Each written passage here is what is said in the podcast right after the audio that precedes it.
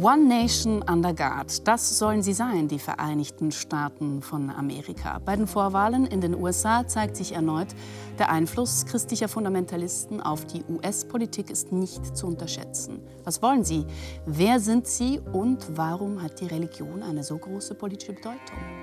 Offiziell sind die USA ein säkulares Land, in dem Staat und Kirche getrennt sind. Dennoch ist Religion in den Vereinigten Staaten allgegenwärtig, überall. In jedem Hotelzimmer. Auf jeder Dollarnote. Am Radio. Im Fernsehen. Auf Plakaten und in politischen Reden. God bless. God bless. God bless America.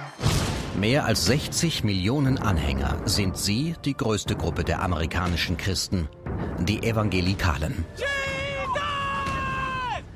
Einige Anhänger nennen sich wiedergeborene Christen. Sie mobilisierten die Massen für Donald Trumps Wahl zum Präsidenten. Und sie tun dasselbe für die kommende Wahl.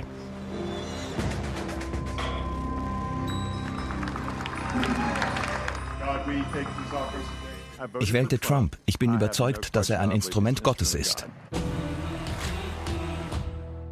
Die Religion hat sich Platz geschaffen überall in der Gesellschaft, sogar bei der Polizei. Mark ist Pastor. Er begleitet die lokale Polizei und liest Verdächtigen bei der Festnahme die Leviten. Wir wählen die Sünde aus, die wir begehen, aber nicht die Folgen, die das für uns hat. Ich habe solche Angst. Die Evangelikalen bauen Freizeitparks zu Bibelthemen. Dafür schreiben sie kurzerhand wissenschaftliche Bücher um. Wie alt war Noah, als er auf die Arche kam? 600 Jahre. Damals alterten die Menschen anders. In Kentucky steht eine Arche Noah in ihrer ursprünglichen Größe. Darin gibt es ein Museum, in dem man alles findet zur Theorie, dass Gott die Welt in sechs Tagen erschaffen hat. In Georgia träumt eine christliche Bürgerwehr von einer komplett christlichen Nation. Diese Männer sind bereit, Gewalt anzuwenden. Ich würde für meinen Gott sterben. Die Evangelikalen in den USA zwischen Konservatismus, Moderne und Radikalität. God bless America. Ja, zwischen Konservatismus, Moderne und Radikalität, darum geht es heute. Bei mir sind Annika Brockschmidt, Historikerin und Expertin für die religiöse Rechte in den USA und Dorothea Lüdeckens, Religionswissenschaftlerin, Professorin an der Uni Zürich. Herzlich willkommen Ihnen beiden.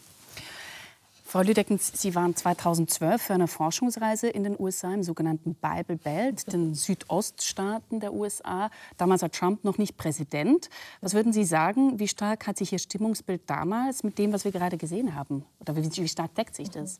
Also mich hat manches sehr, sehr an diese Reise erinnert. Das war spannend. Wir waren damals vor der Wahl dann tatsächlich von Barack Obama da. Es war also Wahlkampf und es war wirklich so in jeder Gemeinde, in der wir waren. Und wir waren in sehr unterschiedlichen Megachurches, in schwarzen Gemeinden, weißen Gemeinden. Ob die jetzt eher politisch liberal waren, und das gab sie damals, ich glaube, es gibt sie auch heute noch, evangelikale Christen, oder sehr konservativ und ganz klar im Hinblick auf die Republikaner, immer war dieser Wahlkampf ein unglaubliches Thema. Mhm. Und es wurde immer verbunden mit dem eigenen christlichen Glauben, außer bei der schwarzen Gemeinde, da war das tendenziell etwas anders. Also das war sehr, sehr ähnlich.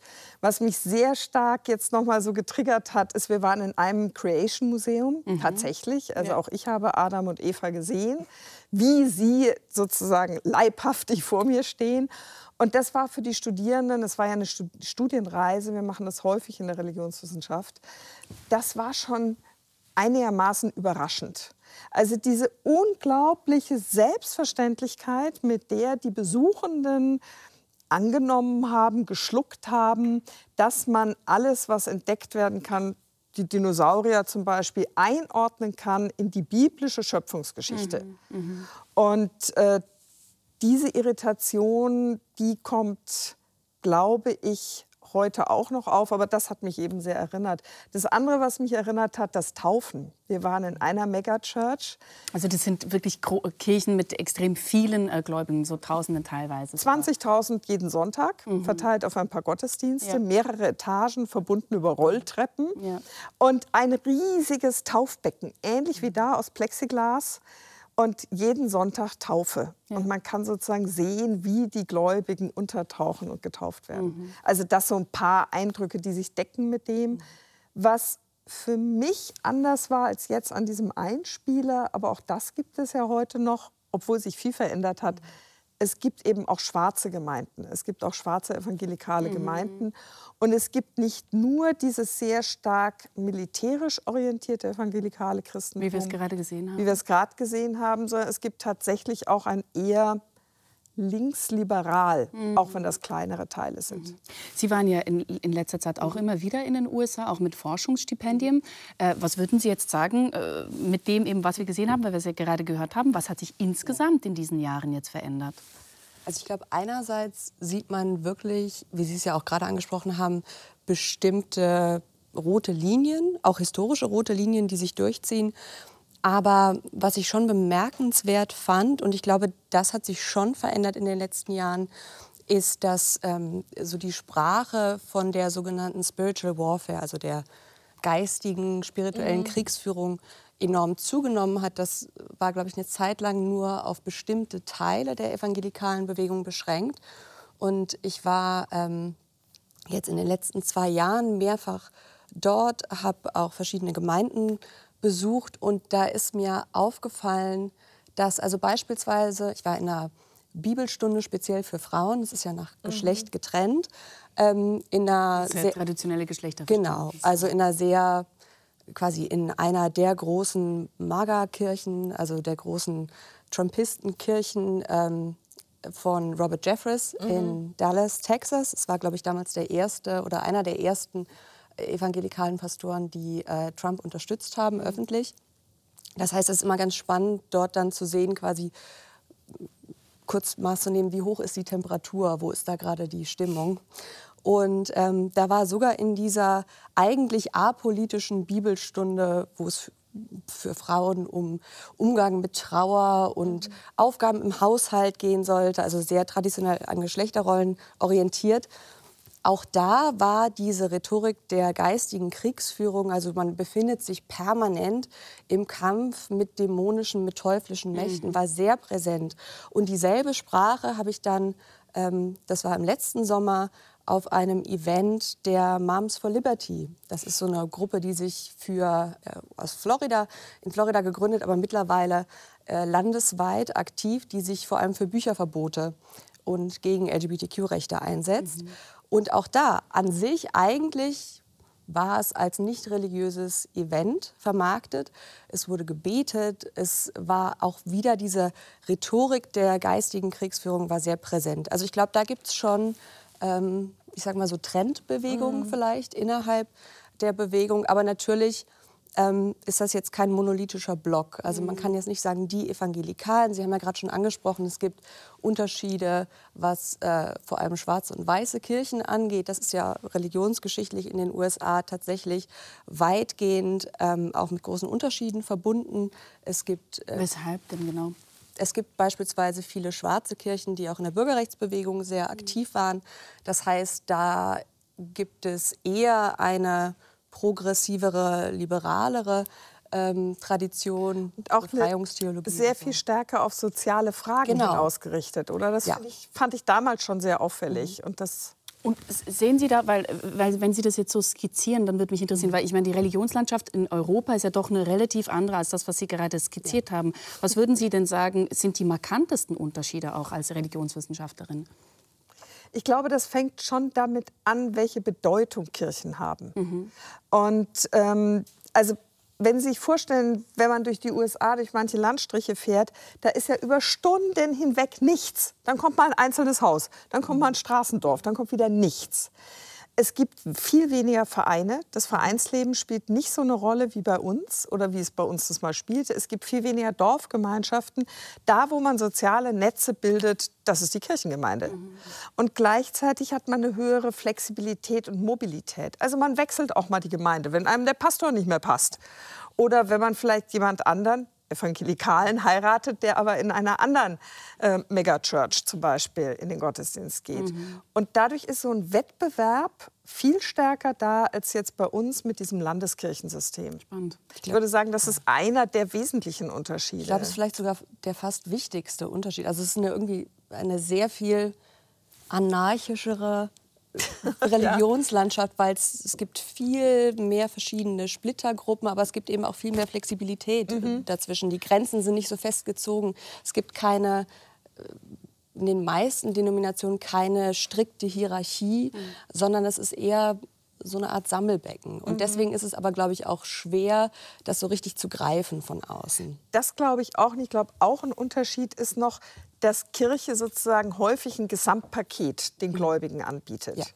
Also ich denke an eine Kirche zum Beispiel, da kamen wir hin, man parkt sein Auto auf dem Parkplatz, man betritt ein Riesengebäude mhm. und kann als Familie das Wochenende da verbringen. Mhm. Also es gab eine Boulderhalle, ein Restaurant, Kinderbetreuung, Kinderbetreuung mhm. à la Disneyland. Sie waren ganz stolz, dass sie Klar. da einen entsprechenden Ausstatter hatten. Man wird total bedient sozusagen Genau, Kosmetikstudio für die mhm. Frauen. Also es gibt ein, eine Vielfalt von Angeboten an einem und demselben Ort und das ist hier in der Regel ja auch nicht so. Also in ein Kosmetikstudio gehe ich als Reformierte nicht in eine reformierte Kirche. Und gleichzeitig aber gibt es auch vom ersten Moment an, wo man durch die Türen geht, das Versprechen von Gemeinschaft. Mhm. Also man muss gar nicht wenn man da neu ist, man muss gar nicht versuchen, Anschluss zu finden. Es gibt direkt, jetzt, wenn wir über die Megachurches mhm. sprechen, drei, vier Leute, die zum Willkommensteam gehören, die einen quasi direkt an die Hand mhm. nehmen und äh, die man eher abwehren muss. es gibt massig Merch, es gibt Bücher, es gibt CDs noch. Mhm. Ähm, also man, man hat sofort das Gefühl, wenn man da durch die Tür kommt, man ist gewollt. Und das ist natürlich auch in einem Land, wo es beispielsweise äh, kein Recht auf einen Kita-Platz gibt mhm. oder sowas. Oder wo die, ähm, die, die Hilfen für Eltern nicht unbedingt gegeben sind, wahnsinnig wichtig. Und das nehmen Sie eine wichtige soziale Rolle dann genau. ein. Genau. Und heißt aber auch im Umkehrschluss, wenn ich jetzt beispielsweise in so einem jetzt rechtsreligiösen Umfeld aufwachse und da vielleicht ausbrechen will, kann ich das schwierig. unter Umständen gar nicht, ja. weil ich darauf angewiesen bin. Ja. Sie haben zuvor, ich möchte ähm, noch ein bisschen äh, zuspitzen jetzt auf Trump. Sie haben zuvor auch von dieser, von dieser äh, Magerkirche gesprochen, die irgendwie so ähm, speziell so Trumpisten äh, hingehen. Haben, so haben Sie es, glaube ich, ähm, erwähnt. Und jetzt während der Vorwahlen, auch im Januar, hat man gemerkt, Trump hat weiterhin große Unterstützung von Seiten der Evangelikalen. Man hat es bei den Vorwahlen in Iowa gesehen und das, obwohl obwohl Trump ja ähm, äh, gegen ihn laufende Gerichtsfälle hat. Das ist sehr interessant. Schauen wir ganz kurz rein. Hier lebt weniger als ein Prozent der amerikanischen Bevölkerung und doch rückt Iowa alle vier Jahre in den Mittelpunkt der US-Politik. Denn wer die Caucuses in Iowa gewinnt, erhält landesweite Aufmerksamkeit und neue Spendengelder. Religiös Konservative sind eine der wichtigsten Wählergruppen in Iowa jeder zweite republikanische Wähler nennt sich evangelikal. Es wird Zeit, dass wir uns erheben. Die einzige Antwort für diese Welt ist in Jesus Christus. Sie sind hier zwar nicht alle einfach so für Donald Trump, und doch erscheint er in allen Umfragen als Favorit. Persönlich würde ich mir einen anderen Kandidaten wünschen. Aber wenn Trump Kandidat wird, dann werde ich wohl für ihn stimmen. Ganz einfach, weil die Alternativen schlechter wären für das Land. Ja, die Alternativen wären schlechter fürs Land, sagt der Pfarrer Chad äh, Staten. Warum denn genau ist er so attraktiv für Evangelikale? Ich glaube, das sind verschiedene Faktoren, die da eine Rolle spielen. Zum einen ist es auf den ersten Blick ja widersinnig. Ne? Also wir haben gerade gehört, Vorwahlen in Iowa, da hat 2016 noch Ted Cruz gewonnen, mhm. ähm, Senator, der diesem klassischen Bild des religiösen Hardliners ja viel eher entspricht als Donald Trump, mhm. ähm, der mit seinen Affären und mit den ganzen Gerichtsprozessen jetzt moralisch keine weiße Weste hat.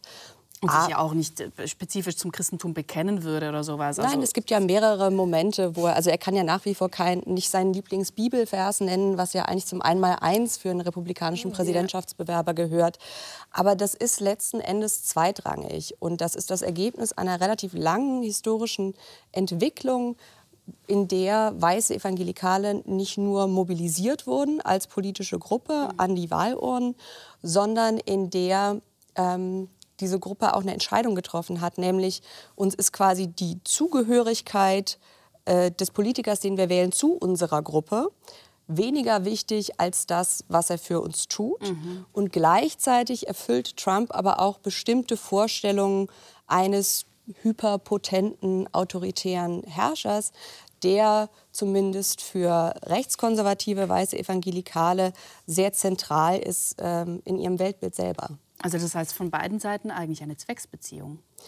Nicht ausschließlich eine Zweckbeziehung. Ich glaube, da gibt es verschiedene Facetten.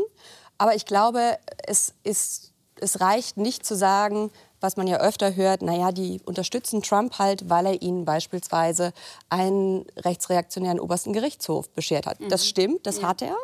Aber das ist nicht der einzige Grund. Und da gibt es viel neue Forschung, auch beispielsweise von einer Historikerin, selbst auch evangelikal ist, Kristen Corbis-Dumay, die viel zu den Geschlechterrollen geforscht hat und die eben die Linie zieht, quasi von Ronald Reagan bis zu Donald Trump. Mhm. Reagan, der ähm, zum ersten Mal als Kandidat geschlossen von einer Mehrheit der weißen Evangelikalen gewählt wurde, als Republikaner. Ja. Vier Jahre vorher haben sie noch in der Mehrheit Jimmy Carter gewählt. Mhm. Der war Sonntagsschullehrer, mhm. fromm. Aber der Reagan hat nicht. Reagan nicht, aber Reagan hat ihre Sprache gesprochen. Mhm. Reagan hatte das cowboyhafte Auftreten, das ist ein echter Kerl. Und Jimmy Carter war ihnen zu, war ihnen zu sanft, hat ihnen auch außenpolitisch, ist nicht breitbeinig genug aufgetreten und hat beispielsweise auch vermehrt nicht weiße Menschen ins Weiße mhm. Haus geholt, Frauen. Alles Dinge, die der Kernideologie widersprechen. Mhm. Das ist spannend, was Sie sagen. Ähm, ich habe einen Einspieler dabei, wo genau jemand, ich glaube, ein Baptistenpastor von der Moral Majority, da mhm. sprach man damals, die eben die weißen Evangelikalen mobilisiert haben an die Urne. Schauen wir uns oder hören wir uns kurz zu. Meiner Ansicht nach könnte Moral Majority in dieser Wahl den Ausschlag geben. In den USA haben die Kirchen in einer einzigen Woche mehr Besucher als sämtliche Sportveranstaltungen in einem ganzen Jahr. Das Schicksal Amerikas wird buchstäblich von den guten Kirchgängern abhängen, ob sie richtig wählen oder falsch. The ultimate goal of moral majority Moral Majority will die Vereinigten Staaten von Amerika vor dem drohenden moralischen Zusammenbruch bewahren. Noch können wir umkehren, noch können wir einen nationalen Selbstmord vermeiden. That is coming. And the, the, the road to national suicide that we're traveling. For instance, on the great key moral and religious liberty issues, zu den wichtigsten moralischen und religiösen Fragen Schulgebet, Quail ja, bei nein. Gegen Abtreibung und für das Recht auf Leben Quail ja, bei nein. Mit anderen Worten, bei ist für die Ermordung von über einer Million ungeborener Babys pro Jahr.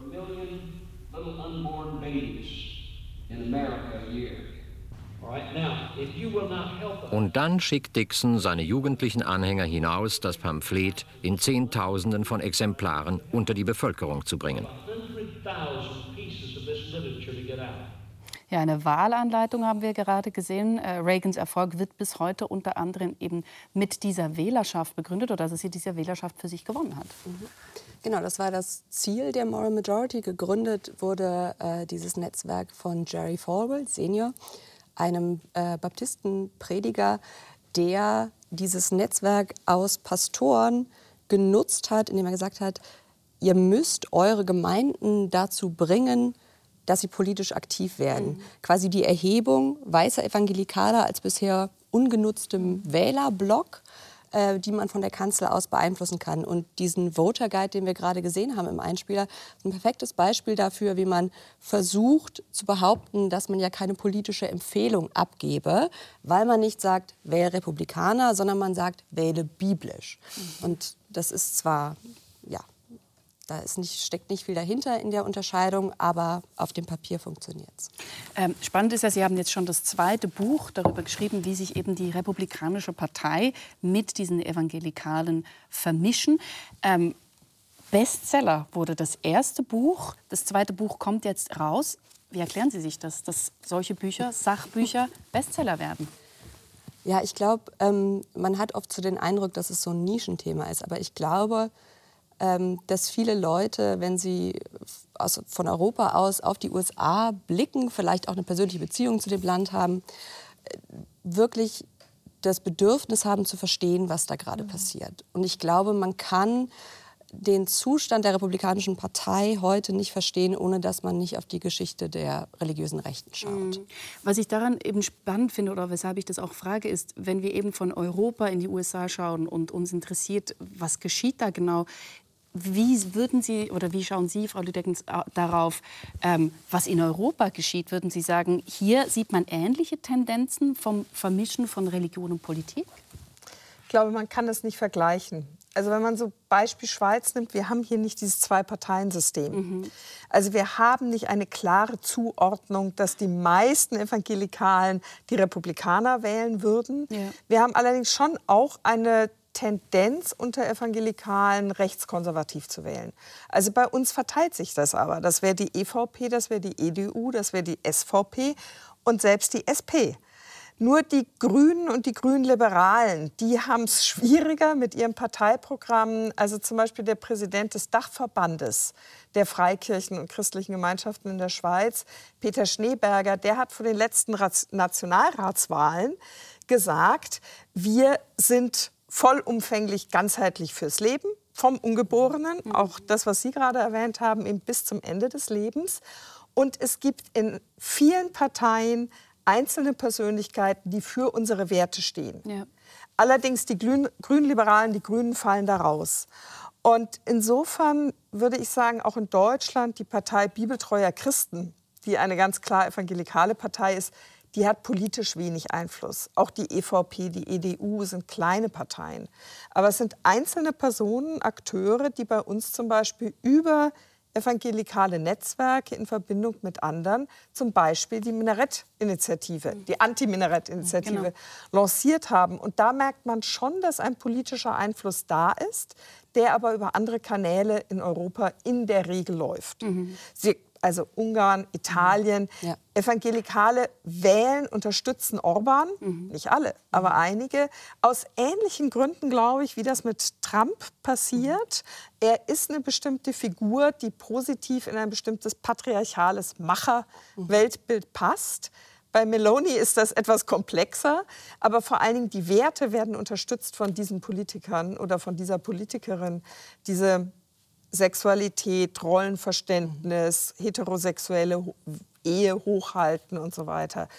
Darüber läuft es auch in Europa und ich würde sagen, da ist schon in bestimmter Weise ein wachsender Einfluss zu sehen. Also vielleicht dann also, auch die USA als, äh, als Vorbild unter Umständen genommen. Können Sie das noch ganz kurz präzisieren? Ähm, was meinten Sie denn bei Meloni? Ist es komplexer? Meloni ist eine Frau. Deswegen meinen Sie? Genau. Mhm. Sie passt also einerseits nicht in ein patriarchales Weltbild ja. und andererseits ist sie vielleicht gerade deshalb mhm. noch mal besonders attraktiv. Ja. Und das ist ja auch eine Strategie rechtsextremer Bewegungen insgesamt, mhm. dass man gerne äh, auch wenn es eigentlich nicht in dieses patriarchale äh, Herrschaftsbild passt, dass man gerne Frauen dann doch vereinzelt, wenn sie das patriarchale System insgesamt unterstützen, nach vorne stellt, mhm. weil sie, weil wir alle patriarchal sozialisiert sind, oft als harmloser wahrgenommen werden, der Bewegung ein ein freundliches Gesicht. Genau, ein freundliches Gesicht geben äh, sollen. Das konnte man ja auch bei, bei Meloni ähm, lesen. Ich glaube, Hillary, sogar Hillary Clinton hat irgendwie gesagt, naja, aber jetzt ist immerhin zum ersten Mal eine Frau dran. Also das lässt sich durchaus nutzen. Und bei Melonis Selbstdarstellung ist ja auch interessant. Sie betont ja immer wieder, ich bin Christin und ich bin genau. Mutter. Mhm. Also das christliche Mutterbild wird da ganz deutlich in den, Fort, äh, in den Vordergrund gestellt. Und ähm, nochmal zur, zur Frage bezüglich des Einflusses. Ich glaube, da ist nochmal wichtig zu sagen, religiöse Rechte, sei es jetzt in Deutschland oder der Schweiz oder den USA, besteht nicht nur aus weißen Evangelikalen, mhm. sondern es ist eine Koalition aus mhm. verschiedenen Denominationen, auch wenn in den USA die weißen Evangelikalen deutlich den Ton angeben. Das heißt, man sieht zum Beispiel in Deutschland, dass äh, Parteien wie die AfD beispielsweise durchaus versuchen, so eine Art deutschen christlichen Nationalismus für sich zu entwickeln. Das heißt, der hat dann quasi eine andere Origin-Story als der in den USA. Das hat historische Gründe. Aber man redet dann beispielsweise gerne, wie Sie erwähnt haben, in Abgrenzung zum Islam oder in islamophober Art von ähm, den Werten des westlichen Abendlandes, des christlichen, christlichen Abendlandes. Christlich, genau. Westliche Werte des christlichen Abendlandes, so rum. Genau. Also da, da wird auch ganz viel mit bestimmten Codes gearbeitet. Und gleichzeitig hat Deutschland ja auch eine Partei, die das christlich im Namen trägt, ne? die CDU. Ähm, und da gibt es in Teilen der Partei, auch was beispielsweise Abtreibungsrecht und sowas angeht, durchaus auch Leute, wo ich sagen würde, die orientieren sich daran. Gleichzeitig sieht man auch, dass die religiöse Rechte in den USA, also die ist durchaus eine Wechselwirkung, sich auch zum Beispiel an Ungarn orientiert. Also man kann nicht nur sagen, nur die USA beeinflusst Europa, sondern es geht auch in die andere Richtung. Vielleicht unterschätzt man auch, wie stark die amerikanische religiöse ne-, Rechte, aber auch die Evangelikalen international vernetzt sind. Also im Hinblick auf die Einflüsse für der, in der Schweiz und in Deutschland sieht man das im Hinblick zum Beispiel auf einzelne Prediger. Mhm dass da Verbindungen dann bestehen. Also Man leiht sich mal etwas aus. Ach so, ja. Ähm, lassen Sie uns doch das, diese Vermischung auch noch ganz konkret machen. 6. Januar 2021, Sturm aufs Kapitol. Anhänger von Trump drangen gewaltsam ins Kapitol ein, um zu verhindern, dass äh, die Präsidentschaftswahl an Joe Biden übergeben wird, sozusagen. Ähm, und man sah da, dort auch christliche Symbole von diesen Menschen. Hier zum Beispiel was weiß man denn, welche Menschen genau dort waren? Sie haben zuvor auch von christlichen Nationalisten gesprochen. Genau, also es ist ganz spannend. Es gibt da eine Untersuchung, die, ich glaube, es war der Atlantic, ähm, kurz danach durchgeführt hat, wo untersucht wurde, welchen biografischen Hintergrund die Menschen, die dort verhaftet wurden, hatten. Und die Ergebnisse waren insofern spannend, als dass sie nochmal erneut, wie, andere viele, wie viele andere Studien vorher, widerlegt haben, diese Geschichte von äh, Trump-Anhänger, das sind die wirtschaftlich Abgehängten mhm. dieser Nation. Das heißt, man hatte diese präsenten christlichen Symbole, man hat aber außerdem Leute aus der Mittelschicht da, ne? also Leute, die es sich leisten konnten, nach DC zu kommen, Hotel zu bezahlen und so weiter. Also man hatte, man hatte Businessleute, man hatte Ärzte, Mitte der, die berühmte Mitte der Gesellschaft ähm, war da versammelt und gleichzeitig eben diese prominenten religiösen Aspekte von den Holzkreuzen, die wir jetzt gesehen haben, bis hin zu den Gebeten dann in der Senate Chamber, sobald sie dorthin eingedrungen waren, wo verkündet wurde, man hätte jetzt das Gebäude, das Kapitol für Gott mhm. zurückgewonnen. Mhm. Wir hatten am Tag vorher und am Tag selbst, noch kurz vor dem Sturm aufs Kapitol, sogenannte Jericho-Märsche. Da kommen wir wieder zur geistigen Kriegsführung zurück. Also die Vorstellung, dass man sich als Gläubiger permanent in einem spirituellen Kampf zwischen dem, mit, mit dämonischen Mächten befindet. Also ein Kampf auch zwischen Gut und Böse. So Kampf zwischen Gut und Böse. Mhm. Und, und ich glaube, das ist wichtig, um auch den Sturm aufs Kapitol noch mal in dieser Dimension zu verstehen, ähm, man glaubt dann auch, dass nicht nur Menschen von Dämonen besessen werden können, sondern auch Gebäude und Institutionen. Und dann nimmt die, das gibt natürlich diesem Sturm aufs Kapitol noch mal eine ganz andere symbolische Bedeutung. Aber verstehe ich das richtig? Das ist eigentlich auch ein Kulturkampf, der hier inszeniert wird. Dass man sagt, eben, man muss die eigenen christlichen Werte verteidigen gegen andere, seien andere Mächte oder auch gegen andere Werte, gegen den Zerfall von Werten und so weiter. Genau, also es ist sogar im Grunde noch existenzieller. Also der Kern von christlichem Nationalismus, speziell von weißem christlichen Nationalismus, ist in Bezug auf die USA jetzt ähm, zu entscheiden, wer ist eigentlich ein echter Amerikaner und wer nicht. Mhm. Wer hat Rechte, wer gehört dazu und wer nicht. Und das wird an bestimmten Markern festgemacht. Beispielsweise, klar, evangelikaler hilft, rechtsreligiöser Christ hilft, reicht aber nicht aus. Sondern du musst außerdem be bereit sein, bestimmte politische Positionen zu vertreten. Ganz kurz, was, wo sind denn die anderen Konfessionen? Was ist mit den Katholiken? Mhm. Was ist mit den Mainline Protestants und so weiter? Also man kann sich den ähm, christlichen Nationalismus als so eine Art gemeinsamen Nenner vorstellen. Denn die Grunderzählung des christlichen Nationalismus ist, Amerika ist im Untergang begriffen. Äh, wir drohen zu einem säkularen Staat zu werden, statt wie in diesem historischen Mythos äh, inbegriffen, eigentlich ein von weißen Christen für weiße Christen mhm. gegründetes Land zu sein. Mhm. Deswegen müssen wir Amerika mhm. zurückgewinnen für Gott. Und ähm, das hat man ja auch in mehreren Interviews am Tag gehört. Man hatte militante Gruppen wie die Proud Boys, die sich zum Gebet versammelt haben. Und letzten Endes war der Sturm aufs Kapitol die logische Folgerung dieser Rhetorik, aber auch dieses theologischen Unterbaus, unter anderem von dieser Vorstellung der geistigen Kriegsführung. Mhm. Ähm, was ich daran spannend finde, ist, auch mit diesen christlichen Symbolen, schreckt das denn jene nicht ab, die selber überhaupt nichts mit Religion am Hut haben? Auf jeden Fall, aber das ist ja durchaus gewollt, weil die will man ja gar nicht überzeugen. Und das ist was, was, ich glaube, was man, glaube ich, auch als Echo in der allgemeinen Strategie der Republikanischen Partei im Moment sieht, äh, die ja mittlerweile in der Hand der religiösen Rechten ist, mit den weißen Evangelikalen als tonangebende Gruppe. Ähm, ich habe beim letzten Präsidentschaftswahlkampf hatte eine politische Kommentatorin mal gesagt, man hat irgendwie gar nicht das Gefühl, dass die Wahlkampf machen, um Leute zu überzeugen. Mhm. Und das liegt daran, weil von Beginn der Organisation dieser Bewegung an den führenden Köpfen bewusst war, tendenziell werden wir erstens weniger, die Zahl der weißen Evangelikalen sinkt, aber auch insgesamt der Leute, die die Position, die die Republikanische Partei unterstützt, werden immer weniger. Das heißt, man hat zwei Möglichkeiten. Entweder man moderiert seine Position oder man ist bereit, längere Zeit in die Opposition zu gehen. Oder Option 3, man verlässt den demokratischen Rahmen. Mhm. Und man hat sich für Option 3 entschieden. Aber äh, ich finde, äh, ich finde diesen Aspekt schon ziemlich wichtig, weil, damit man da auch eine, einen Begriff davon hat. Ich meine, die Bewegung ist eigentlich nicht besonders groß. Sie sagen aber, mhm. die, hat eine Demo die sind demokratiegefährdend. Mhm. Wie ist das möglich? Wie geht das zusammen? Das ist letzten Endes das Ergebnis einer jahrzehntelangen Entwicklung, äh, die unter anderem dadurch möglich wurde, weil sich innerhalb der Republikanischen Partei das Partei-Establishment auf ein ihrer Ansicht nach Zweckbündnis eingelassen hat mit radikalen Kräften. Wir haben von Jerry Falwells äh, Moral Majority mhm. gehört, äh, die Ronald Reagan zum Sieg gebracht hat, die aber gleichzeitig auch diesen weißen evangelikalen Wählerblock und die religiöse Rechte im größeren Kontext als elementaren Teil dieser republikanischen Koalition mhm. etabliert hat. Und andere Organisationen, zum Beispiel quasi die Nachfolgeorganisation der Moral Majority, genannt Christian Coalition, angeführt von Ralph Reed, äh, gegründet von Pat Robertson, auch einem ähm, apokalyptischen evangelikalen Prediger, ähm, die hat beispielsweise Stück für Stück, indem sie auf lokaler Ebene aktiv waren, die Basisränge dieser Partei übernommen. Mhm. Das heißt, während man im Partei-Establishment dachte, ja, ja, wir, wir machen da jetzt ein bisschen mit, wir geben denen ein bisschen Wasser.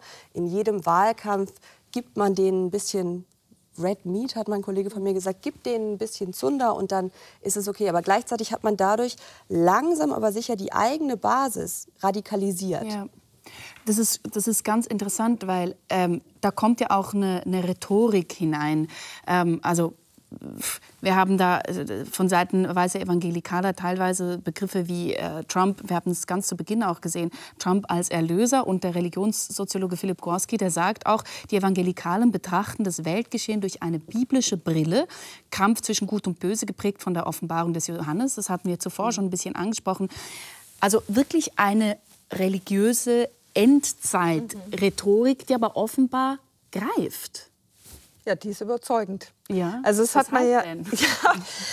Gut, ich glaube, sie lässt sich schon mal sehr gut inszenieren, oder? Mhm. Das ist ein dramatisches Geschehen, was in der Bibel beschrieben wird, was sich auch in Filmen sehr gut umsetzen lässt, auch gerade in Hollywood sehr oft umgesetzt worden ist. Und diese Welterfahrung, eben Sie haben das gesagt, Sie haben das gesagt, dieses klare Gut und Böse, mhm. diese Trennung. Und das Ganze in einem Kampf. Mhm. Und wir sind mittendrin. Und es wird alles und immer wir schlimmer. Sind die Guten. Wir sind die Guten. Das hat ja die attraktive Seite auch. Oder wir stehen auf der richtigen Seite. Wir sind Teil dieses Endkampfes. Wir können mit, mitkämpfen. Immer mit der Aussicht in diesem christlichen Spektrum, dass eben Jesus Christus wiederkommt. Und zwar leibhaftig. Also ich habe gerade vor zwei Wochen mit einem Amerikaner gesprochen, der mit leuchtenden Augen mir erzählte, dass das, was gerade in Israel, in Gaza stattfindet, mhm. eben der Moment dieses Endkampfes ist. Mhm. Und er ist sich sicher, in 10, 20 Jahren wird Jesus Christus wieder da sein. Mhm. Also spannend ist ja dann auch, äh, um das zu vertiefen, er, Trump inszeniert sich ja auch als Rächer. Ähm, bei der Conservative Political Action Conference ähm, sagt er Sätze wie, ich bin euer Krieger, eure Gerechtigkeit und für alle, die getäuscht und betrogen wurden, ich bin eure Vergeltung. Und da muss ich jetzt trotzdem noch mal mit diesem Punkt kommen. Ich meine, Trump selber ist nicht bekannt für seinen, seinen christlichen Lebenslauf. Weshalb kann er diese Rolle einnehmen? das macht nichts. Mhm. Also es ist völlig sekundär, welchen eigenen Lebenslauf oder auch Lebensweise Trump oder eine andere Retterfigur hat. Wenn Sie das einordnen in eine Vorstellung, er ist ein Werkzeug Gottes. Mhm. Und dann gibt es ja biblische Figuren, auf die man verweisen kann. König David war mhm. jetzt auch kein Waisenknabe. König David hat Ehebruch begangen, stand dazu, hat den Ehemann seiner Geliebten mhm. freiwillig sozusagen oder direkt gezielt in den Tod geschickt. Und König David hat aber sehr viel in diesem Narrativ für Gott erreicht und für sein Volk. Also er war ein Werkzeug Gottes. Mhm. Und genauso wird dann Trump als Werkzeug Gottes dargestellt. Und er muss ja noch nicht mal christlich sein. Nein. Äh, da ist dann die Variante zu sagen, ja, aber guck in die Bibel, König äh, Kyros war ja auch, auch kein Christ. Genau. Das Der heißt, Perserkönig. Ja, genau. Das heißt, man hat quasi entweder ein imperfekten Christen mhm. oder einfach das Werkzeug mhm. Gottes. Und das muss man nur erkennen können. Lassen Sie uns noch etwas ein bisschen vertiefen, also wie es zu diesem starken auch äh, politischen Einfluss kommen konnte der Evangelikalen. Weil wenn wir zum Beispiel eben an das stark umkämpfte Abtreibungsrecht denken oder Sie hatten es zuvor auch erwähnt, LGBTIQ-Rechte, ähm, obwohl die Evangelikalen ja eigentlich nur, in Anführungsschlusszeichen, 25 Prozent der Bevölkerung ausmachen. Das ist sozusagen die vielleicht die größte Religionsgemeinschaft, aber halt trotzdem letztlich eine Minderheit. Wie kann es sein, dass Ihre Interessen so stark auf der Agenda der Republikaner gelandet sind? Also tatsächlich ist, wenn man nochmal unterscheidet, ähm, wie viele weiße Evangelikale es gibt, das ist, sind tatsächlich sogar noch, noch viel weniger. weniger. Ja. Äh, da sind sie jetzt zum ersten Mal, äh, letztes Jahr war das, glaube ich, nicht mehr die größte Religionsgruppe, sondern sind auf 14 Prozent genau. gesunken. Das heißt, Mainline-Protestanten mhm. sind jetzt mit 16 Prozent, glaube ich, die größte Gruppe. Und die Katholiken. Genau. Und da ist es das ist auf den ersten Blick widersinnig, mhm. aber auch hier ähm, sehen wir das Ergebnis von erstens einer jahrzehntelangen Unterwanderung der hm, politischen Strukturen innerhalb der Partei, aber auch das Ergebnis eines wirklich ausgeklügelten Systems einer, ja, einer politischen Infrastruktur. Ja, Vernetzung. Ja, Vernetzung mhm. eines Mediensystems, was aufgebaut mhm. wurde, ähm, was in einer Art und Weise mobilisiert, wie das die Gegenseite gar nicht kann. Also da kann man äh, von, von jetzt demokratischer Seite mit großem D, kann man dem gar nicht wirklich was entgegensetzen, was zumindest die Mobilisierungsnetzwerke mhm. angeht. Und das erklärt quasi auch dieses vermeintliche Ungleichgewicht, wenn man sieht, wie unbeliebt diese Positionen in der Gesamtbevölkerung sind, aber wie präsent und wie tonangebend sie innerhalb der Republikanischen Partei sind. Meinen Sie nicht, dass auch eine Rolle spielt, dass man noch mal eine ganz andere Energie dahinter hat, wenn man sich als Gotteskrieger versteht. Mhm. Ja, also, also wenn, wenn, man, sozusagen den Kampf Gottes ja. kämpft, man hat eine Mission. Und da geht es ja um alles. Da geht es ja, ja um nicht nur um Leben und Tod, es geht sondern um Heil der Welt letztendlich. Um, ja. und das ist natürlich noch mal erstens ein ganz anderer Motivator mhm. und aber gleichzeitig auch jetzt für so Leute wie Mike Johnson, der aktuelle mhm. Speaker des Repräsentantenhauses, der ähm, ich sag mal so, mit den, mit den Erbauern dieses äh, Arche-Museums äh, voll auf einer Linie liegt, mhm. was wir eben gesehen haben, mhm.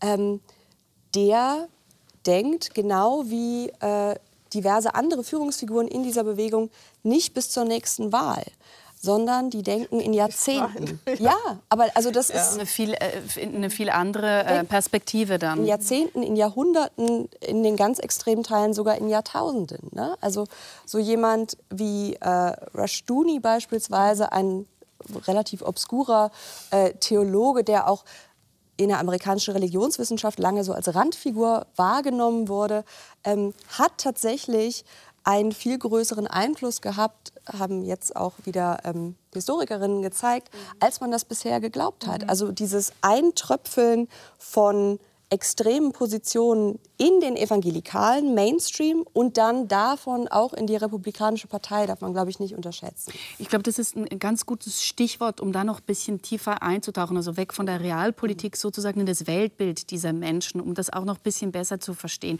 Sie haben jetzt mehrfach von diesen weißen Evangelikalen gesprochen. Natürlich gibt es auch afroamerikanische, solche mit lateinamerikanischen Wurzeln. Was sind denn die, sage ich mal, ganz verbindenden Elemente dieser Evangelikalen, Frau Lüdeckens? Ich glaube, Sie haben da einen entscheidenden Punkt getroffen. Die Differenzen innerhalb des evangelikalen Milieus sind enorm mhm. und werden manchmal von außen nicht so wahrgenommen. Also, was aber sicher so bestimmte Eckpfeiler sind, ist ein bestimmtes Bibelverständnis. Also die Bibel als Grundlage des Glaubens, aber auch der Lebensform mhm. als höchste Autorität wie wörtlich man dann die Bibel nimmt. Also ob man wirklich sagt, Mensch und Affe haben keine gemeinsamen Vorfahren, sondern sind an zwei verschiedenen Tagen von Gott geschaffen worden, das variiert dann wiederum, je nach Liberalität mhm. der einzelnen Gemeinden. Mhm. Der zweite Punkt, der die meisten Evangelikalen, für die er wie so ein Identitätsmarker ist, ist eben wiedergeboren zu werden, also sich zu Jesus Christus zu bekehren diese Erfahrung zu haben als einmaligen Moment, häufig dann verbunden mit einer starken Betonung von Sünde und Schuld, mhm. für die eben Jesus am Kreuz gestorben ist. Und ähm, auch mit einem starken Fokus aufs Individuum. Also es ist Gott, der dich anschaut. Mhm. Du bist gemeint. Also dieses Gottesverständnis, was eine persönliche Beziehung zwischen dem einzelnen Gläubigen, auch in Alltagsfragen mit Jesus oder mit Gott bedingt. Es ist ein starkes Gemeindeleben, was diese Netzwerkstrukturen mhm. natürlich dann sehr auch unterstützt. Genau. Also evangelikaler Christ ist man nicht allein und einsam, mhm. sondern man ist es in einer Gemeinde. Mhm. Es ist ein starkes, was Sie mehrfach jetzt angedeutet haben oder explizit gesagt haben, Schwarz-Nein, also Schwarz-Weiß-Denken, auch das differiert. Mhm.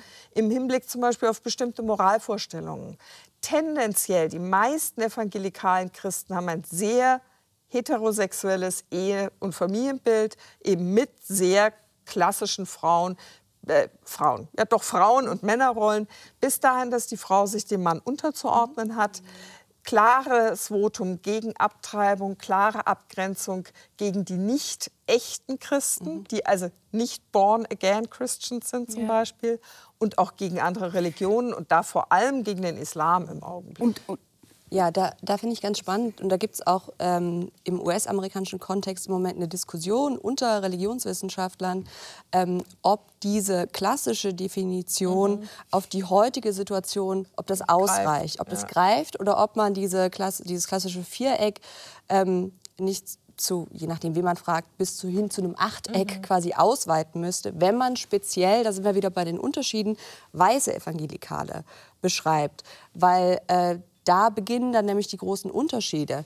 Bei weißen Evangelikalen haben wir beispielsweise einen großen Widerstand oder große Abneigung von äh, zu staatlichen Strukturen, zu mhm. Sozialhilfe. Das ist Gegen Elite. Genau. Es ist das Individuum, das verantwortlich mhm. ist, Gott gegenüber es ist nicht eine Familie, die sich bekehrt. Genau, des, und deswegen sehen beispielsweise die meisten weißen Evangelikalen äh, sind, sind der Meinung, dass es keinen strukturellen Rassismus gibt, weil Rassismus sei ja ein individuelles Problem, was sich dadurch lösen ließe, dass man zu Gott und zu Jesus finden mhm. würde. Linke Evangelikale würden das anders sehen. Ja. Auch dieser christliche Nationalismus, der in den USA ja eine enorme Rolle spielt, auch in manchen anderen mhm. Kontexten, der ist zum Beispiel in Europa, zumindest in Deutschland und der Schweiz, viel weniger ausgeprägt. Da ist auch so der Kampf gegen die säkulare, böse Welt weniger relevant als eben der Kampf gegen eine Islamisierung. Das ist die größere Befürchtung. Genau, ich, glaub, ich glaube, das ist quasi der, der europäische Spin mhm. des Ganzen. Also, ist, ja. also, es zeigt einfach auch, wie wichtig das ist, dass man da äh, ein bisschen schärfere Begriffsdefinitionen mhm. hat. Oder wenn man von den Evangelikalen und dem, der Macht der Evangelikalen spricht, dann ähm, hat man sonst nur einen sehr eingeengten Blick. Ja. Und es ist ganz wichtig, dass man das öffnet. Mhm. Aber etwas, was Sie jetzt gesagt haben, möchte ich ganz kurz noch nachfragen. Sie haben gesagt, ähm, wegen den, wegen den Gegenabtreibungen so. Ähm, und das finde ich ganz interessant, weil meines Wissens war es doch so, dass das eigentlich nicht schon immer sozusagen der Fall war, sondern erst seit in etwa 50 Jahren. Und davor war das eher auf. Genau. Ja, es war sozusagen ein Ressort der äh, katholischen Kirche. Das hat sich geändert, spätestens, glaube ich, ab den 70er Jahren. Ähm, also vielleicht wissen Sie es ja. historisch genauer. Ähm, das ist insofern nicht ganz abwegig, weil das passt natürlich grundsätzlich zu vielen religiösen Bewegungen, die diese patriarchalen Werte hochhalten wollen mhm. und das Gefühl haben, sie müssen sie verteidigen. Das geht häufig dann über den Körper von Frauen. Mhm. Und da ist sozusagen die, das Zugeständnis, Frauen die Kontrolle über ihren eigenen Körper zu erlauben, und dazu gehören natürlich auch Schwangerschaften, das passt nicht zu einem Bild, wo eine Gemeinde, wo eine Familie sich regeneriert über Fortpflanzung und zwar mit dem Mann als Oberhaupt der Familie. Mhm. Also ich glaube, das hängt schon stark zusammen wieder mit diesem Männer-Frauen-Bild, mit einer bestimmten Moralvorstellung im Hinblick auf Sexualität und mit der Idee, dass nicht Frauen über ihren Körper bestimmen und der starke Fokus mit dem Individuum. Auch ein Fötus wird dann als Individuum gesehen. Mhm der eben ein Lebensrecht hat. Und es gibt da tatsächlich, weil es ja im amerikanischen Evangelikalismus eine lange Tradition des Antikatholizismus mhm. gab, ähm, hat man das auch, ich sage jetzt mal aus der Führungsebene, ähm, zum Beispiel die Southern Baptist Convention hat das lange nicht angefasst. Mhm. Ähm, auch wenn sich die Bewegung heute quasi ihre Origin Story so erzählt, als sei das das Urteil 1973 Roe gegen Wade, das ja. Grundsatzurteil gewesen, was das Recht auf Abtreibung in einem bestimmten Zeitraum ähm, als verfassungsmäßig erklärt und gesagt wurde, ja, das war der, der quasi Inciting Incident, da ging es los, mhm. da haben wir uns mobilisiert. Das ist historisch ähm, sehr umstritten bis widerlegt, je nachdem, wen man fragt. Der ähm, Paul Weyrich, einer der, vielleicht einer der Architekten der Religi organisierten religiösen Rechten, selbst übrigens Katholik, hat in den 90er Jahren mal in einem Interview gesagt, er hätte ewig versucht, weiße Evangelikale politisch zu mobilisieren. Er hätte es mit Pornografie mhm. versucht, er hätte es mit Schulgebet versucht, er hätte es mhm. mit Abtreibung versucht. Mhm. Nichts hätte funktioniert, es hätte sie alles nicht interessiert. Es gab natürlich vereinzelte mhm. Bewegungen ähm, innerhalb äh, dieses großen äh, Spektrums auch gegen Abtreibung zu mobilisieren, aber nicht in dem Maß wie heute mhm. genau.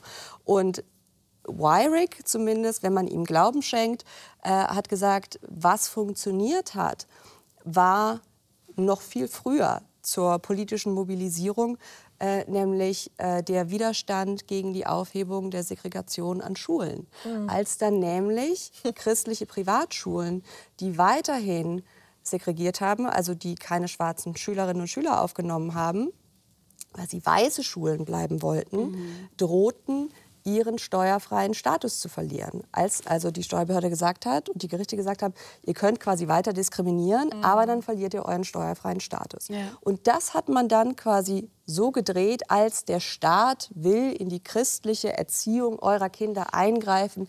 Der Staat, da kommt wieder dieser Antistatismus mhm. rein, der Staat will eure Kinder säkularisieren. Mhm. Der Staat will, dass eure Kinder Gott nicht kennen.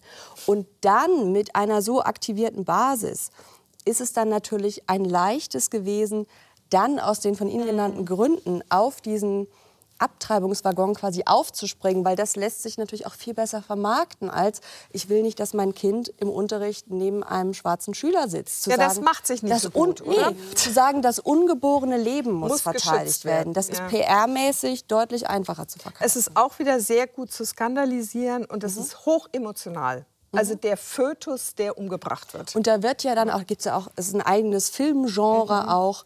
Ähm, da gibt es dann äh, ganz grausliche Szenen, also wirklich splattermäßig. Mhm. Und gleichzeitig wird da, da wird dann von einem, Holo einem, einem noch schlimmeren Holocaust, mhm. Zitat, ähm, mhm. gesprochen. Auch, also von prominenten Vertretern mhm. dieser Bewegung.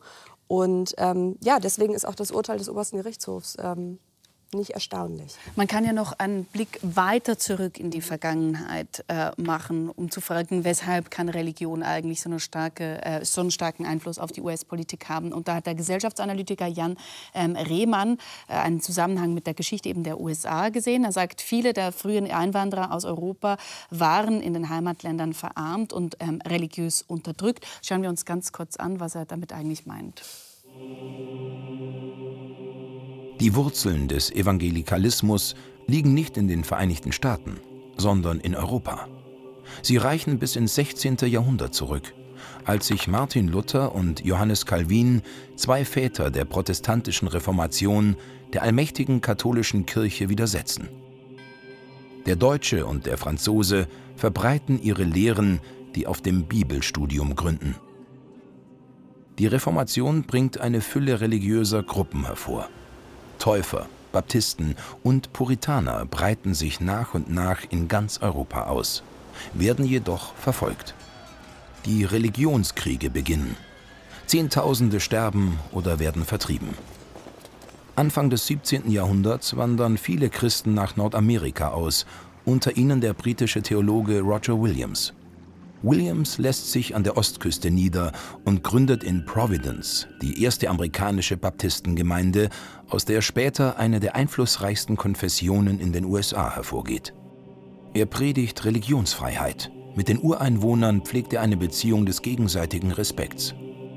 One of the eines der Hauptmerkmale des Baptismus, wie er sich insbesondere in Nordamerika entwickelt hat, ist der Gedanke der Gewissensfreiheit und der Trennung von Kirche und Staat. Roger Williams war der Begründer der baptistischen Tradition in den USA und er erkannte die Bedeutung dieser Trennung. Er wollte die Integrität des Glaubens vor einer zu großen Nähe zum Staat oder der Politik schützen. Die Anhänger des Puritanismus, einer anglikanischen Reformbewegung, lehnen die von Roger Williams propagierte Trennung von Kirche und Staat als Garant der Gewissensfreiheit kategorisch ab. In Amerika angekommen, verfassen sie den Mayflower-Vertrag, der lange Zeit das einzige Dokument bleibt, das das Leben in der Kolonie regelt. Für diese Pilgerväter ist Amerika das gelobte Land, die neue Welt. Hier wollen sie die Wiederkunft Christi vorbereiten. Ja, Sie haben gerade genickt, Frau Brockschmidt. Die Verwobenheit äh, religiöser und politischer Identität, die geht also äh, auch auf die Puritaner zurück. Genau, und da ist eben, da sehen wir viele Dinge, deren Einfluss auch heute noch in der religiösen Rechten, speziell bei äh, weißen Evangelikalen, gesehen werden kann. Also diese Vorstellung, wir sind das neue erwählte Volk. Wir haben die Israeliten abgelöst und wir sind jetzt von Gott auserwählt, jetzt in dem Kontext diesen Kontinent zu erobern, durch Blutvergießen zu gewinnen. Und da kommt dann auch diese Endzeit. Mhm. Ähm, diese Endzeitsprache, diese Endzeitvorstellung mit hinein. Und ähm, gleichzeitig, ja, wir sehen die Echos bis heute. Dann gibt es natürlich auch eine lange Geschichte. So sind die Southern Baptists entstanden, weil sie sich abgespaltet haben in einem Disput über Sklaverei. Mhm. Also es gibt in den USA auch eine lange Tradition äh, von Religion, die Sklavenhaltung und Sklaverei ähm, als legitimiert hat. Legitimiert hat. Äh, Catherine Stewart, Journalistin, die viel darüber äh, geschrieben hat, hat mal gesagt, das ist ja die Religion der Sklavenhalter, also Peitsche in der einen Hand, die Bibel in der anderen. Gleichzeitig gibt es natürlich auch die Befreiungstheologie, vor allem in schwarzen Kirchen, mhm. die quasi das genaue Gegenteil mhm. davon war. Aber das sind eben die Ursprünge und diese dieser, dieser Fokus beispielsweise auch auf Blut und reinigendes Blut, das sehen wir heute noch in, in Predigten von prominenten evangelikalen äh, Theologen. Und da funktioniert dann beispielsweise auch sehr gut, dass Trump auch sehr blutfixiert ist. Also ähm, er erzählt immer, er hat immer so verschiedene kleine Geschichten und auch da spielt Blut und Gewalt immer eine ganz prominente Rolle. Es stellt sich ja die Frage, wie wird sich das denn weiterentwickeln? Weil ähm, auch in, in den USA sieht man, die Kirchen lehren sich auch bei den Evangelikalen, Säkularisierung ist eine Realität. Wie wird sich das denn auf die Aspekte, die wir gerade besprochen haben, auswirken? Ja, ich fürchte, jetzt wird es ein bisschen deprimierend. Also meine, meine These... Kommt drauf an, für wen. Ja, ähm, meine These wäre, nichts an dem, was wir in den letzten Jahrzehnten gesehen haben, lässt darauf schließen, dass sich diese Bewegung irgendwie moderieren wird. Sie wird zahlenmäßig, werden sie immer weniger werden. Und letzten Endes ist es ein Wettlauf gegen die Uhr. Deswegen erleben wir auch diese erhebliche Radikalisierung, weil man weiß, uns schwimmen die Fälle davon. Also es bestätigt ja eigentlich das eigene Weltbild, oder? Dass man immer mehr in Gefahr gerät. Mhm. Ja, also man wird bestätigt und das ist aus der, also sozusagen in gewisser Weise auch verständlich dass sich das in diese, in diese Richtung hin dynamisiert. Innerhalb des Weltbildes genau. logisch. Ja, also man fühlt sich bestätigt, man sieht alles durch diese Brille. Und man kann unsere Gegenwart auch sehr gut durch diese Brille des großen Verfalls mhm. und äh, auch sehen. Jetzt in Europa ist die Sache noch mal etwas anders gewendet. Also in der Schweiz die Statistiken sind schwierig. Das Bundesamt für Statistik hat keine eigene Kategorie Evangelikale. Man schätzt ungefähr 250.000. Mhm. Man hat den Eindruck von den Statistiken her, ungefähr bis 2016 wuchsen in Deutschland und in der Schweiz zum Beispiel eher die evangelikalen Gemeinden wo die Landeskirchen schon lange mit sinkenden Mitgliederzahlen zu kämpfen hatten, was sie ja nach wie vor haben. Aber die evangelikalen Gemeinden, die wachsen zwar wahrscheinlich nicht weiter, sondern sind relativ stabil. Mhm. Das ist also schon ein Unterschied. Also die einen äh, sinken, die anderen halten auf einem niedrigeren Niveau die Stabilität. Und ich glaube, man darf nicht außer Acht lassen, wenn Sie die Zukunft ansprechen. Ja evangelikale Familien sozialisieren ihre Kinder viel stärker in das eigene Weltbild, mhm. als das liberale christliche Familien mhm. tun. Mhm. Wenn sie davon überzeugt sind, dass ihr Seelenheil und sozusagen das Heil und die, das Glück ihrer Kinder davon abhängt, dass sie in dieser Weltsicht leben, dann werden sie einiges dafür einsetzen. Und es bleiben natürlich nicht alle dabei, das merkt man, aber evangelikale Familien haben häufig mehr Kinder als liberale christliche das hatte natürlich, Das hat natürlich einen Einfluss. Ja. Wir sind fast am Ende. Ich möchte noch ganz kurz einen anderen Einfluss, nicht die Religion ansprechen, beziehungsweise äh, Menschen, die sich dazu äußern. Das ist Taylor Swift, eine der bekanntesten, berühmtesten äh, Sängerinnen und Musikerinnen unserer Zeit. Wir haben hier ein Bild von ihr vorbereitet. Und man diskutiert derzeit, ob sich äh, für Joe Bidens Wahlkampf einsetzen wird. Jedenfalls schreibt sie Songtexte gegen queerfeindliche ähm, Parolen, eben zum Beispiel der Evangelikalen. Wie schätzen Sie denn einen solchen Popkultur? Kulturellen Einfluss ein? Also ich sage mal so, äh, Rechtsextreme in den USA sind ja ähm, schon seit Wochen auf den Barrikaden äh, gegen Taylor Swift. Es gibt Verschwörungstheorien, das sei eine geheime PSYOP, eine, eine CIA, eine geheime CIA-Operation, um äh, die Jugend zu Joe Biden zu treiben. Das hängt auch damit zusammen, dass sie jetzt eine Beziehung zu einem, ich glaube, NFL-Spieler hat. Und das ist ein ganzer Rattenschwanz, der da dran hängt. Jedenfalls ist sie natürlich ein innerhalb dieser Bewegung zumindest, innerhalb dieses Weltbilds, das perfekte Feindbild. Mhm. Sie ist eine junge Frau, sie äh, hat liberale Ansichten, die sie auch noch äußert. Sie ist attraktiv, unverheiratet. Mhm. Ähm, und äh, sie sagt, was sie denkt. Gleichzeitig, also im großen Kontext ist natürlich absurd, ne? also gegen einen Popstar mit solchen Beliebtheitswerten Stimmung zu machen. Aber auch da sieht man, es geht nicht um mhm. Überzeugung, sondern es geht letzten Endes um darum, den eigenen Leuten Angst zu machen, mhm. das Gefühl von konstanter Bedrohung zu bestätigen. Guck mal, jetzt hier ist noch eine geheime Operation, mhm. die wir auf, aufgedeckt haben. Das ist natürlich alles Quatsch. Ähm, und das funktioniert innerhalb dieses Ökosystems sehr gut. Wie sinnvoll das als mh, hm, Wahlkampfstrategie ist, wage ich zu bezweifeln. Ich würde sagen, dann enden wir mit Taylor Swift und dieser Unsicherheit. Ich bedanke mich ganz herzlich, dass Sie hier waren, Frau Bruch mit Frau Lüdeckens. Herzlichen Dank.